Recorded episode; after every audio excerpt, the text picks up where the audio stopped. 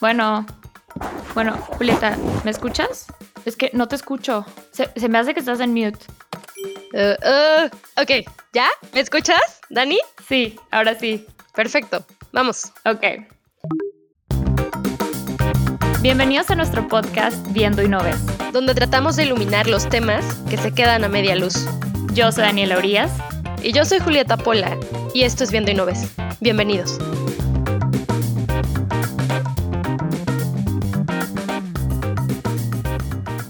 Hola a todos, bienvenidos a un episodio más de la temporada 2 de Viendo y No Ves. El día de hoy vamos a estar hablando de un tema muy importante y de suma relevancia. Justo de ese tema vamos a estar hablando con Marco Antonio Rodríguez Domínguez y ese tema es el tema de la importancia de los humedales. Marco Antonio es secretario técnico de la Red Panamericana de Humedales y así lo introducimos. Bienvenido Marco, gracias por estar aquí el día de hoy con nosotros. Muchas gracias Dani, muchas gracias Juli, todo un gusto para mí. Gracias, Marco. Bienvenido a la, bienvenido a Viendo y. Y gracias por participar con nosotras. Estamos muy interesadas en este tema. La verdad es que era uno de mis temas como pendientes que tenía como en el bucket porque pues como ya mucho de nuestra audiencia sabe, yo crecí en Toluca, en Estado de México, y justamente algunos de los humedales que más han desaparecido y que más han estado soportando mucha presión urbana se encuentran aquí, están en muy cerca de mí, en, Lerma. Entonces, eh, tenía muchas ganas de que hiciéramos este episodio. Vamos a empezar con algo bien sencillo, eh, Marco, porque igual y no todo el mundo le queda claro qué es un humedal y por qué son importantes. Entonces, si nos pudieras platicar un poco de esto. Claro que sí. Mira, eh, el concepto de humedal en realidad es sencillo desde un punto de vista de una explicación básica.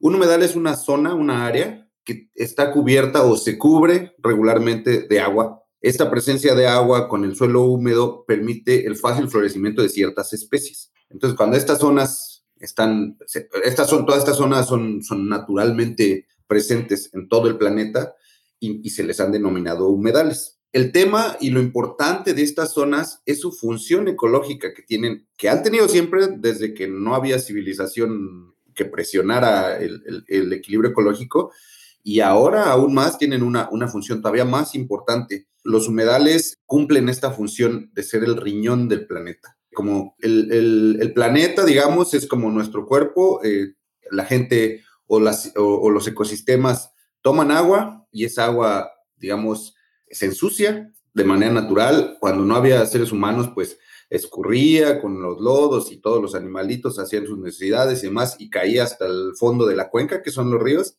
y en, los fondos, en el fondo de la cuenca toda esta riqueza de nutrientes hacía que crecieran las plantas y al estar eh, siempre húmedo o siempre con agua, pues empezaba a existir una, una presencia biológica mayor. Entonces, es como en los seres humanos, pues bueno, igual tú tomas agua y se ensucia esta agua que tomaste y demás, te va limpiando el sistema y los riñones son los que retienen todo antes de dejarlo, antes de dejarlo salir, ¿no? Este, entonces, esa es la función y la importancia de los humedales, porque el valor ecosistémico es que es el último filtro antes de que un escurrimiento llegue a los cuerpos de agua, eh, digamos, lagos, ríos, mares. Entonces, si el humedal de manera natural no logró limpiar el agua, el agua va a llegar sucia al cuerpo de agua y entonces va a tener los efectos contaminantes que conocemos en ríos, mares y lagos, ¿no? Ok, perfecto. Y bueno, y hablando sobre México, sabemos que México tiene muchos humedales. ¿Cuántos humedales hay en México y hay alguna problemática con ellos?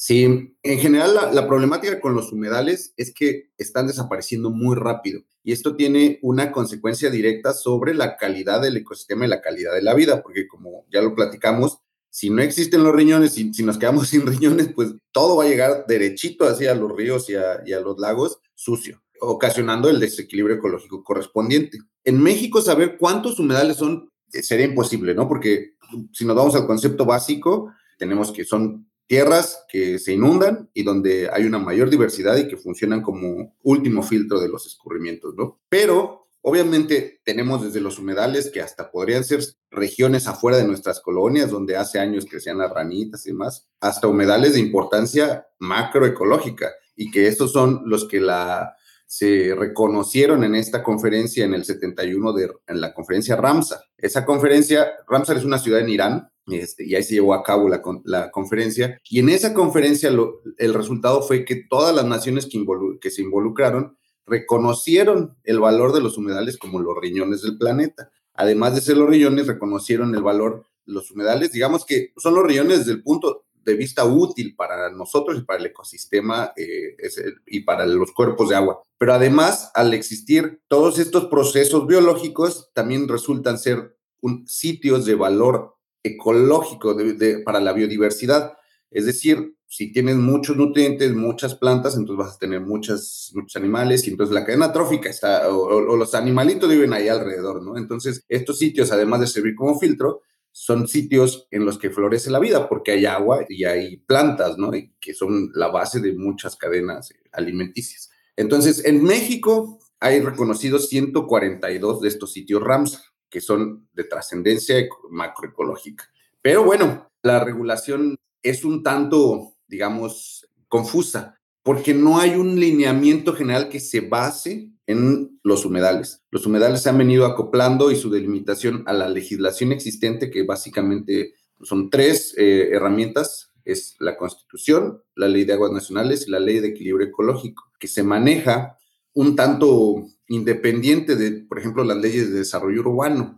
Evidentemente, la Ley de Equilibrio Ecológico se cruza con las leyes de desarrollo urbano, pero lo relativo a los humedales es un tanto, queda como en segundo, en segundo campo, que es uno de los grandes retos que existen para cuidar estas áreas, estas y todas las áreas protegidas, ¿no? Este, pero bueno, sí, eh, volviendo a la pregunta, son 142 sistemas Ramsar en México, pero tenemos muchos más, ¿no? Y cada, y todos los humedales son importantes por sus funciones ecológicas. Ok, Marco, como bien dices, entonces los humedales tienen una función de ser como los riñones de la tierra, y además de eso, tienen una labor como, como filtros para mantos freáticos. Esto es verídico y qué tan importante es y cómo creo que esto es, esto es de suma importancia porque estamos, estamos viendo justamente antes de las lluvias torrenciales que tuvimos este año 2021, vivimos un periodo de sequía que tenía a los gobiernos, a los estados y a la población muy preocupados porque pues se pierden cultivos, no hay abasto de agua, etcétera, etcétera. Pero ¿cuál es el papel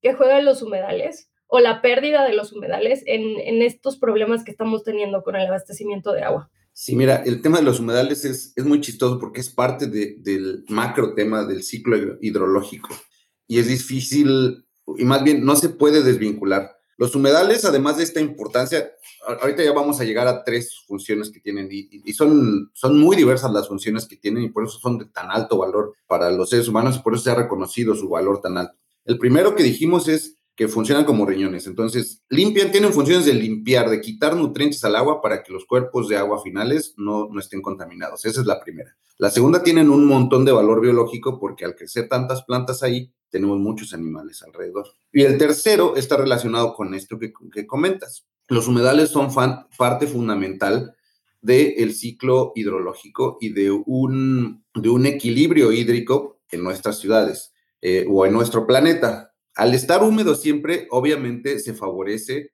dos cosas en, los sistemas de humedal, en los humedales naturales o en cualquier tipo de humedal. Uno, que el agua sea, eh, al estar ahí permita la vida. Y dos, le da un tiempo de residencia para que se empiece a infiltrar.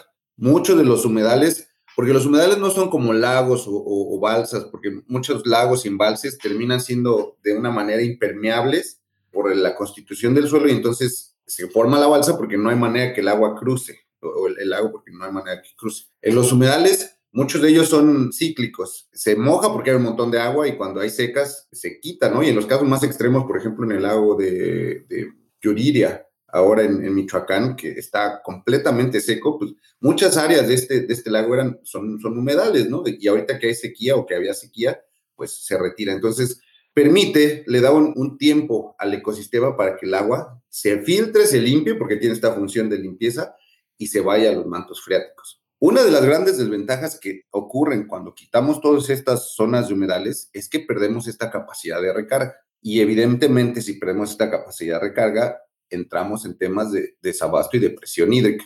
México y muchas regiones de Latinoamérica tienen esta característica, tener esta presión hídrica muy desigual. En México, mientras en el sur tenemos un montón de agua, en la región centro tenemos agua, pero hay mucha presión por la población y en el norte pues no tiene ni agua porque es desierto, ¿no? Entonces, si te vas a un promedio de qué presión hídrica hay en el país, es un tanto sesgado, tienes las, varía mucho de región a región. Pero pues, centrándonos en, la, en el área central del país, en, lo que es Ciudad de México, en la cuenca del Lerma y todo esto, tenemos la situación prevaleciente es que hay una, una sobreexplotación del manto acuífero, ¿no? Esta sobreexplotación es consecuencia de que no está infiltrándose suficiente, agua. Y si no se infiltra suficientemente, suficiente agua a los mantos acuíferos, una de las razones principales es porque se han eliminado estas zonas de humedales. Porque cuando llueve el agua, tú tienes, por un lado, los bosques y los cerros que disminuyen la velocidad del escurrimiento. Pero cuando los quitas, cuando deforestas, entonces el agua agarra vuelo, ¿no? y empieza a llevarse todo. Si el agua yendo lento no se llevaba la grava ni la tierra, cuando agarra vuelo se lleva todo. Y bueno, en el peor de los casos se llevaba todo y acababa en el humedal y acababa como suelo del humedal. Pero si también quitaste los humedales y ya les pusiste mancha urbana, en realidad todo ese suelo pues queda sobre las ciudades y esa agua ya no se infiltra ahí, se va a la corriente principal, la corriente principal sigue su curso hacia el mar y te perdiste toda esa agua, conservarla en tu cuenca, porque las cuencas son como vasos, ¿no? Y, en, por ejemplo, en México, la principal cuenca, bueno, la, una de las principales es la del Lerma, que empieza precisamente en, las lagunas del Lerma, pero es el mismo vaso que llega hasta el lago de Santiago, allá en Guadalajara, en Jalisco. Entonces, todo el agua que escurre te perdiste de que se infiltrara en el acuífero de Toluca o en el acuífero de, de Acambay o en el acuífero. ¿Por qué? Porque ya no tienes esos humedales que, además de que no tienes cobertura forestal, ya no tienes los humedales que lo retengan, ¿no? Y pues bueno, entonces pierdes esta tercera función de los humedales que es favorecer la infiltración para evitar la presión hídrica, que es precisamente algo que, que se han dado cuenta los científicos, y que al menos en, la Unión Europea y en Estados Unidos están empezando a voltear a ver y que ahora es un trending topic. Y básicamente los humedales se han tomado como herramienta principal de todas estas cosas que les llaman Nature-Based Solutions, que son las soluciones basadas en naturaleza, que son proyectos con lo que están buscando reenverdecer las ciudades y permitirle a las ciudades recuperar un ciclo hidrológico sano, ¿no? Entonces, actualmente los humedales ahora artificiales, humedales construidos, son los que están siendo, eh, son, son, las propuestas que tienen aquí en, en, Europa y en los países desarrollados para reenverdecer las ciudades. Entonces, es recuperar espacios públicos que se sustituyeron, mancho, que había humedales y que los sustituyeron por ciudad, y ahora quitar la ciudad y regresar a poner un humedal que funcione con, que tenga todas estas funciones, pero mejoradas, porque por un lado, pues los humedales naturales están ahí, pero la ventaja de, la capacidad humana para, para generar ingeniería sobre cualquier cosa es que también se ha reflejado en que ahora existe ingeniería sobre los humedales y son lo que les llaman humedales construidos o humedales artificiales. Y se investigó cómo funcionaban, cuáles eran las, los procesos que habían en los humedales naturales y se llevó un proceso de ingeniería y entonces ahora tienes humedales eficientes, más eficientes que cumplen con estas funciones que tenían los naturales de promover el, ciclo ecológico, eh, promover las plantas, pero en menores áreas, ¿no? Entonces, si un humedal te iba a limpiar lo de 10 casas de manera natural en, no sé, 100 metros cuadrados, un humedal artificial ya con ingeniería, pues, hay, hay tecnologías que pueden ir desde un, desde un metro por persona hasta 4 metros por persona, entonces te reduce el espacio, ¿no? Son nuevas versiones de los humedales que son las que están siendo propuestas para las ciudades verdes dado que se ha valorado la importancia de estos ecosistemas. ¿no? Oye, Marco, ¿y ha habido alguna iniciativa de esas que se haya implementado en México por ahora? Sí, hay, hay el proceso de apropiación de tecnología de los humedales, o más bien, un poquito más atrás, la ciencia de los humedales se ha venido dividiendo en dos. Hay científicos que saben mucho de humedales naturales, entonces saben de todas las, las, especies que llegan a vivir, cuántas aves migratorias, porque todo eso es importante saber y hacen estudios macros sobre los humedales naturales que ya existen, ¿no? Entre ellos, por ejemplo, las lagunas de Lerma y demás.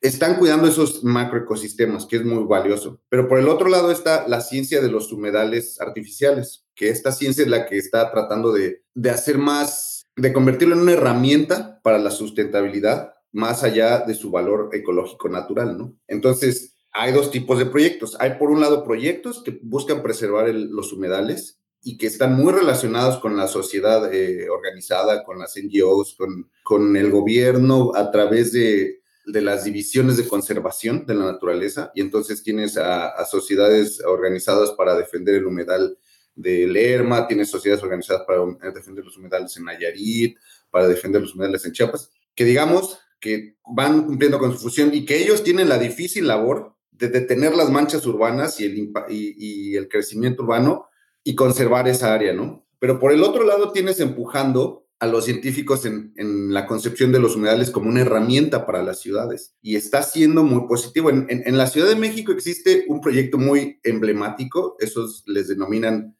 proyectos vitrinas, que es el del viaducto. Es un parque lineal que inicia en viaducto por ahí por donde está quizás constituyentes un poco más abajo y debe de tener, no sé, unos 300, 400. No, quizás, quizás tiene hasta un poquito más. No, no, no sé qué distancia tiene el, humedal. Pero lo que están haciendo es que están tomando agua del, del, precisamente, tú sabes que el viaducto antes era un río. La calle viaducto era el, el río viaducto. Lo entubaron y ahora este proyecto lo que está haciendo es tomar una porción de lo que va dentro de ese tubo y ponerlo en el humedal lineal y tratando esa agua es una parte simbólica, porque obviamente la cantidad que tratan ahí, pues también tuvieron que darle espacio a un parque y también tuvieron que darle un espacio, eh, la oportunidad de ser espacio público, pero es un proyecto importante porque es un proyecto vitrina que le muestra a la gente que sí se puede renaturalizar las ciudades haciendo uso de, estas tecnologías, de las soluciones basadas en naturaleza. Existen además otros sitios en, México. El IMTA ha trabajado, es, yo creo que es una, el IMTA es el Instituto Mexicano de Tecnología del Agua, ellos han trabajado a través del, doctor Armando Rivas, que es uno de los que lleva más tiempo metidos en, el tema de humedales en México, en otros humedales alrededor del país. Yo sé de alguno en Malinalco que están tratando agua de truchas con este sistema y demás. Por ejemplo, hay otro doctor que se llama Víctor Luna de la, de la UNAM. Él propuso y diseñó el humedal que está en el bosque de Aragón. Ahí hay otro humedal también vitrina que toma de la planta de tratamiento de Aragón una parte del agua residual y la trata a través de esta tecnología. Entonces, son tecnologías que están eh, tratándose de implementar. Ha habido últimamente, dado todo este empuje que está teniendo la comunidad científica, y no solo la comunidad científica, sino la comunidad internacional para volver las ciudades más verdes, como que le han metido más recursos y demás. El año pasado se emitió, por, en México tuvimos por muchos años esta barrera idiomática sobre sobre esta tecnología. Había tecnología en inglés, pero no había en español. Entonces en México seguíamos diseñando humedales artificiales con tecnología que, por ejemplo, en Europa se dejó de usar hace 15 años, ¿no? Pero este año salió la primera versión en español de, de los libros traducidos con las tecnologías que ya se ocupan alrededor del mundo, ¿no? Entonces, eh, ah, y lo editó el, el IWA, que es el International Water Association. Entonces, bueno, es poner al, a la mano de los científicos locales esta nueva tecnología, ¿no? Estos humedales y esta tecnología eh, tienen la ventaja de que es más sencilla que otros sistemas de tratamiento de agua, ¿no? Con todas las ventajas que venimos platicando, que pueden intervenir en el espacio público y que además ayudan al ciclo hidrológico. Entonces, sí hay acciones alrededor de, no solo de México, de Latinoamérica. Yo he participado en las últimas tres ediciones de la Conferencia Panamericana de Sistemas de Humedales para Tratamiento de Agua. Y entonces ahí tenemos contacto con la, yo creo que es la red más importante de, de científicos relacionados con humedales artificiales, porque también hay otras, otra, otra red de científicos de humedales con la que también trabajamos, pero ellos están dedicados a la ciencia de los humedales naturales. Entonces, la importancia de estos sistemas es tan grande que por un lado tenemos que preservar los que ya existen de manera natural y por el otro lado tenemos que aprender de ellos para ponerlos en nuestras ciudades y poder disfrutar de sus beneficios, dado que ya los hemos eliminado, ¿no? Entonces, sí hay, sí hay iniciativas en el país, pero creo yo que se tienen que impulsar un poco más. Marco, este tema es súper interesante porque efectivamente es difícil medir ¿no? el impacto que tiene un humedal que ya desapareció, que está desapareciendo en todo el ciclo de agua. Por ejemplo, cuánto se recupera a través de ese humedal específico en el al manto acuífero y, y por qué es tan importante dado que tenemos tantos problemas de abasto de agua de lo que hemos estado discutiendo, me parece que en México, no sé si tiene que ver con, con dónde nos desenvolvemos o dónde crecemos y que no estamos tan cerca o que, lo, por ejemplo, este tema de los ríos entubados, ¿no? Eh, cuando no tienes un río afuera, o sea, no, no lo ves correr. Obviamente hay una cierta desconexión entre entender que, o sea, para, digamos, para alguien como yo, de mi grupo de edad o más pequeño que yo, el Lerma siempre ha sido a donde va, es un vertedero, ¿no? O sea, no podemos imaginar que el Lerma fue alguna vez un río limpio, pero es súper interesante pensar que los humedales en ciertas culturas o en ciertos países tienen una importancia tremenda, ¿no? O estaba pensando, por ejemplo, el caso de Camboya y el Tonle Sap, tienes este humedal que básicamente es el centro de la vida del país. Entonces, ¿cómo, como desde una perspectiva más cultural, cómo podemos acercar a los mexicanos a la importancia que tiene un humedal, porque por ejemplo, hay un humedal que es un foco turístico en México que, que es Cuatro Ciénegas, que es increíble que sea un humedal porque está en el medio del desierto, pero lo vemos como un lugar turístico, no lo vemos como este lugar de importancia vital porque se recargan los mantos freáticos, porque es sede de, vida de especies endémicas. ¿Cómo hacemos para entender que esos lugares tienen una importancia pues vital, porque además en el contexto de que México ha perdido de 1900 a 2019 62% de sus humedales. O sea, esto es un tema urgente. Es un tema urgente, pero verdaderamente complejo, porque está involucrado, yo creo que lamentablemente, dos de las instituciones menos ágiles de la administración pública federal, y es federal la regulación. Una es la Conagua y otra es eh, la, la Semarnat a través de la, de la CONAM, de la Comisión de Áreas Naturales Protegidas. Para que pueda ser del interés público un humedal, tenemos dos cosas. Deja primero respondo lo cultural. ¿Cómo podemos hacer que la gente valore los humedales haciendo o permitiendo que convivan con ellos? Que la gente pueda experimentar los beneficios que significa y que pueda ver cómo en ellos florece la vida, ¿no? Hay ahí la importancia de poder implementar estas soluciones, estos humedales artificiales en, regiones más locales, porque la gente, si tú le pones un humedal chiquito, va a ver que quizás crecen ahí eh, ranas, que llegan más pajaritos, etcétera. Entonces empieza a ver los beneficios. Y obviamente los humedales grandes, promover dos cosas. Una, la convivencia con ellos y dos, sus servicios ambientales. Pero, y es, es como se debe, ¿no? Pero aquí vienen, ahí empieza la complicación porque lo correcto es que, bueno, si quieres que la gente conviva con, con un humedal de alto valor ecológico, digamos el de Lerma o Cuatro Ciénegas, lo tienes que proteger. Y entonces ahí es donde viene la Comisión Nacional de Áreas Protegidas. Y entonces declaras la zona como una área natural protegida. Pero una vez que la proteges, tienes que tener medios financieros para protegerla. Y tienes que, además de que la propiedad, como en el podcast que tuvieron sobre desarrollo urbano, la propiedad en México es un tema complejo porque hay un montón de propiedad comunal.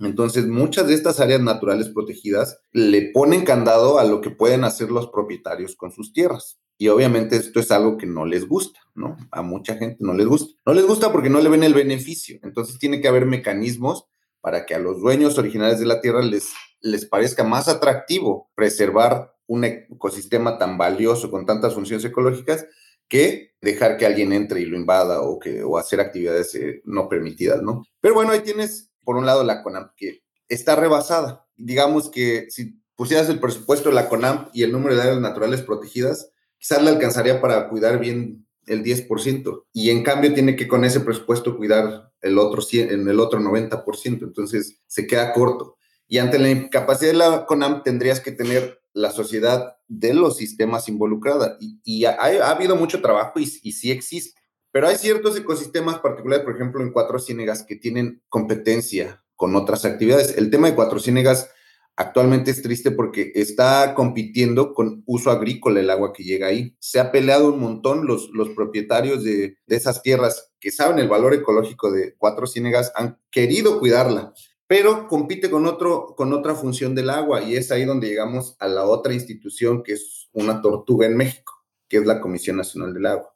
En Cuatro Ciénegas requiere llegar el agua, pero en México se regula el agua que corre, la regula la Comisión Nacional del Agua. Y la Comisión Nacional del Agua le dice, a ver, a los usuarios, tú tienes tantos litros de este lugar y tú tienes tantos de, de este otro, etcétera. Pero se han vuelto instituciones tan complejas que en realidad muchas veces termina la gente haciendo lo que quiere de acuerdo a sus intereses. Y en Cuatro Ciénegas lo que sucedió es que el agua que debía de llegar ahí, que la estaban cuidando porque la tienen concesionada, también la tiene concesionada de alguna manera otros usuarios, aguas arriba. Entonces, ellos no quieren que llegue allá, ellos quieren que llegue para sus vacas, ¿no? Entonces, se va para allá. Y entonces, el tema empieza a dejar ver desde aquí lo complejo de la gestión y el manejo del agua, porque tienes muchos usuarios, muchos, mucha gente involucrada, porque el agua no, no es como, ¿qué te diré? Como inclusive la arena o otros recursos que la ocupas y ahí se queda y nunca se mueve y, es, y se consume ya.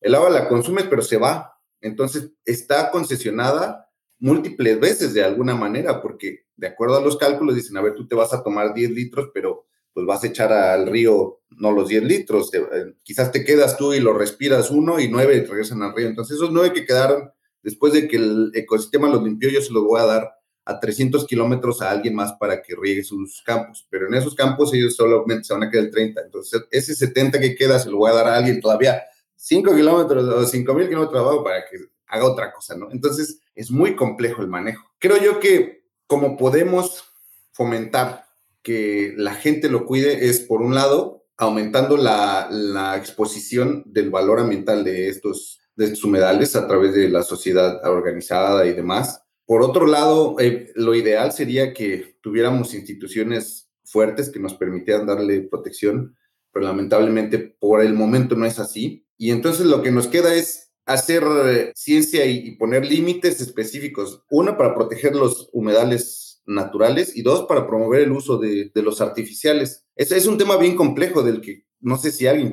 yo creo que nadie tiene la solución, pero lo que sí es cierto es que sí se requiere trabajar en ello, ¿no? Porque son sistemas y ecosistemas muy, muy, muy valiosos. Marco, algo que me llamó la atención ahorita que dijiste son que estas dos instituciones son las más lentas del gobierno federal. ¿Por qué crees que es eso? ¿Crees que es esa falta de recursos o de importancia que no solo no le damos los ciudadanos, pero tampoco le da el gobierno? ¿O por qué crees que estas dos instituciones las consideras un poco, bueno, de las, de las peores más bien? Sí, mira, yo creo, depende y mi opinión viene de dos cosas. Una, yo trabajé en la Comisión Nacional del Agua hace como 12 años y la Comisión Nacional del Agua ha ido perdiendo presupuesto para operar.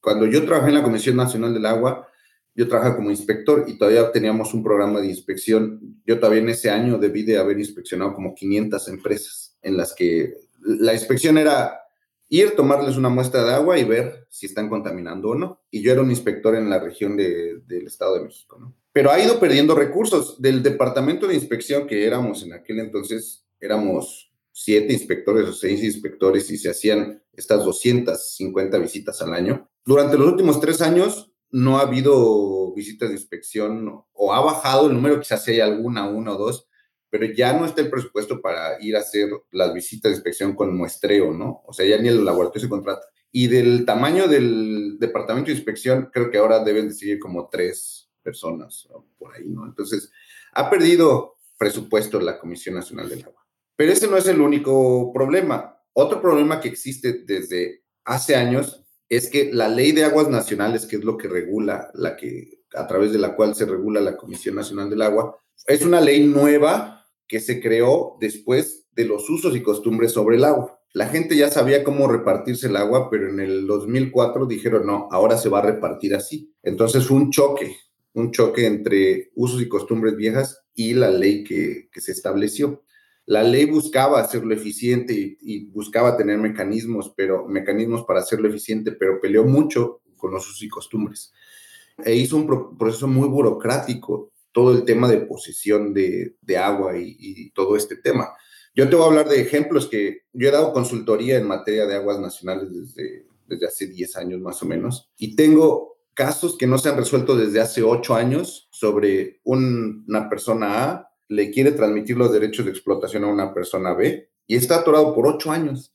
Y en estos 8 años se ha solicitado que se resuelva N veces y no se resuelve. Y últimamente, no, no, es, no es ni, no es comentario ni partidista ni nada, pero últimamente ha sido todavía un poco más, más lenta la resolución porque en el último cambio de administración también se perdió mucha fuerza y experiencia laboral. Entraba mucha gente que todavía que no conocía el, el, medio, ¿no? Entonces, si de por ser una, una institución muy pesada, con mucha burocracia en medio, con muchos procesos muy complejos, se ha vuelto todavía más. Por, y es que son, son así de complejos porque el ciclo del agua es complejo. No es como la luz que no regresa, por ejemplo, al sistema. O sea, CFE te da N cantidad de luz, te da 100 de luz, 100 eh, watts y ya se te quedaron a ti, ya, no regresan, ya no tiene que volverla a administrar cuando se la regresas. En la Conagua tiene que calcular cuánto te dieron y cuánto va a regresar y en cuánto tiempo se va a recargar y, son procesos que en la CFE tienes una termoeléctrica y una hidroeléctrica y son procesos de ingeniería que conoces a ciencia cierta cuánto estás produciendo. El ciclo del agua no es tan directo, o sea,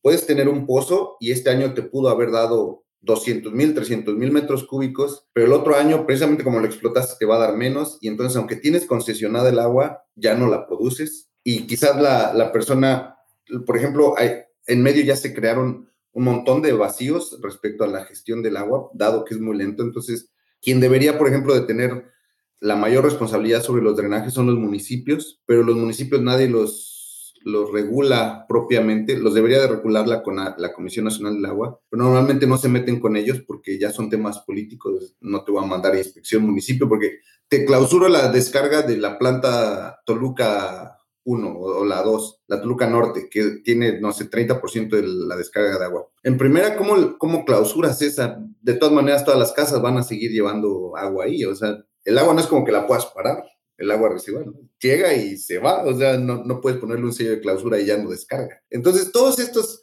entonces, ah, el, los municipios, pues, son muy, muy cortas las administraciones, no es un tema al que le quieran meter dinero las aguas residuales y los, los pozos. Es el tema que les da uno de los mayores ingresos, el cobro del agua, pero aún así no es un tema en el que tengan interés de resolver, porque no se refleja hacia, hacia afuera, no es como hacer una calle, ¿no? Tal vez hacer líneas de agua potable sí, pero de ahí en fuera no es tan fácil. Entonces, el tema es bien complejo y eso impide, estamos hablando ahorita, digamos, de, de las cosas estándar. Ahora, si te vas al tema de proteger un sistema de valor ecológico como un humedal, híjole, son, yo creo que te resultan afectados, pero no es que la gente quiera destruir el humedal, sino que son afectados colaterales del desequilibrio ecológico y de, de la crisis ambiental que vive nuestro país por los múltiples problemas, ¿no? Que se juntan. Marco, qué tema tan complejo y ni siquiera entramos al tema de, las plantas tratadoras, que sobre todo en el Estado de México son, este, yo cuando tuve oportunidad de trabajar en la, en la Secretaría de Medio Ambiente de acá, o sea, funciona uno, funciona una planta, entonces está bien complicado muchas gracias por, por venir participar con nosotros. La verdad es que este tema da para, para mucho más y creo que algo que también vamos a tocar en algún punto es esto que explicaste muy bien de cómo el agua regresa y se tiene que hacer, es que hace un ejercicio estadístico, ¿no? De cuánta, cuánta agua vamos a tener el siguiente año y cuánta podemos distribuir y cómo la vamos a alocar. Es un tema bien interesante porque de hecho es uno es como la semilla de los problemas que tenemos con el río Bravo y Estados Unidos. Entonces un día vamos a tocar ese tema también para que allá afuera entiendan por qué tenemos casi, tenemos un conflicto de agua con Estados Unidos de ya de hace muchos años y cómo tiene que ver con este ejercicio estadístico que es muy difícil de predecir. Pero lo que sí podemos predecir sin necesidad de un ejercicio estadístico es que si seguimos deteriorando los humedales, la captación de agua de agua va a ser cada vez más complicada y cada vez vamos a tener menos recursos que alocar. Entonces, debemos, tenemos que hacer algo para poder cuidar cuidar el agua y es bien interesante lo que dices. Estas instituciones pues están trabajando con un... Y de hecho, cuando mencionaste la Comisión de Áreas Naturales Protegidas, está, se quejaron, o sea, se quejaron del, del dinero que se les, se, les está, se les está dando, que es, es nada, básicamente. Entonces, pues ahí tenemos, tenemos un problema de cuáles son nuestras prioridades. Pero bueno, muchas gracias, Marco. Este, antes de irnos, nos falta una preguntita que te va a hacer Daniela. Sí. Bueno, normalmente nos gusta platicar con a la gente que entrevistamos, les preguntamos una pregunta sencilla, personal, para que ellos nos puedan, como que la audiencia pueda conocerlos un poco mejor. Entonces, ¿cuál es tu fuente favorita de agua? Ya puede ser alguna bebida o lo que tú quieras. Bueno, eh, debo decir, yo soy un enamorado del, del, agua. Tengo muchos años ya trabajando con ella. Y mi fuente favorita de agua, debo decir que es, si, si me preguntas qué, qué te gustaría hacer todos los días, es ir a un río limpio donde pueda nadar y al mismo tiempo echarme unos buches de agua. O sea, agua limpia en estado natural es como, wow, mi ideal, ¿no? En México hay algunos lugares donde todavía se puede hacer esto, que te puedes meter a nadar y echarte unos buches tranquilamente, pero son muy pocos, ¿no? Ya escondidos en Chiapas o escondidos en la, en la Huasteca Potosina, pero de ahí en fuera, pues no es que puedas ir y, no sé, ni siquiera en Chalma yo creo puedes ir y echarte un buche porque hay mucha gente. Pero es muy bonito. Aquí, aquí al, alrededor de, de, donde estoy viviendo hay unos lagos que, que, se puede hacer eso y la verdad que es una maravilla, porque nadar y echarte un vasito de agua ahí nadando, esa es mi, mi fuente favorita. Ok, perfecto. Pues bueno, Marco, muchísimas gracias. Como dijo Julieta, tengo 10 preguntas más que te quiero hacer, pero no nos alcanza el tiempo. Entonces, pues muchas gracias por estar aquí con nosotros el día de hoy. No, gracias a ustedes. Espero no haber sido tan complejo en, en, en lo que dije, espero haberlo dicho más o menos claro.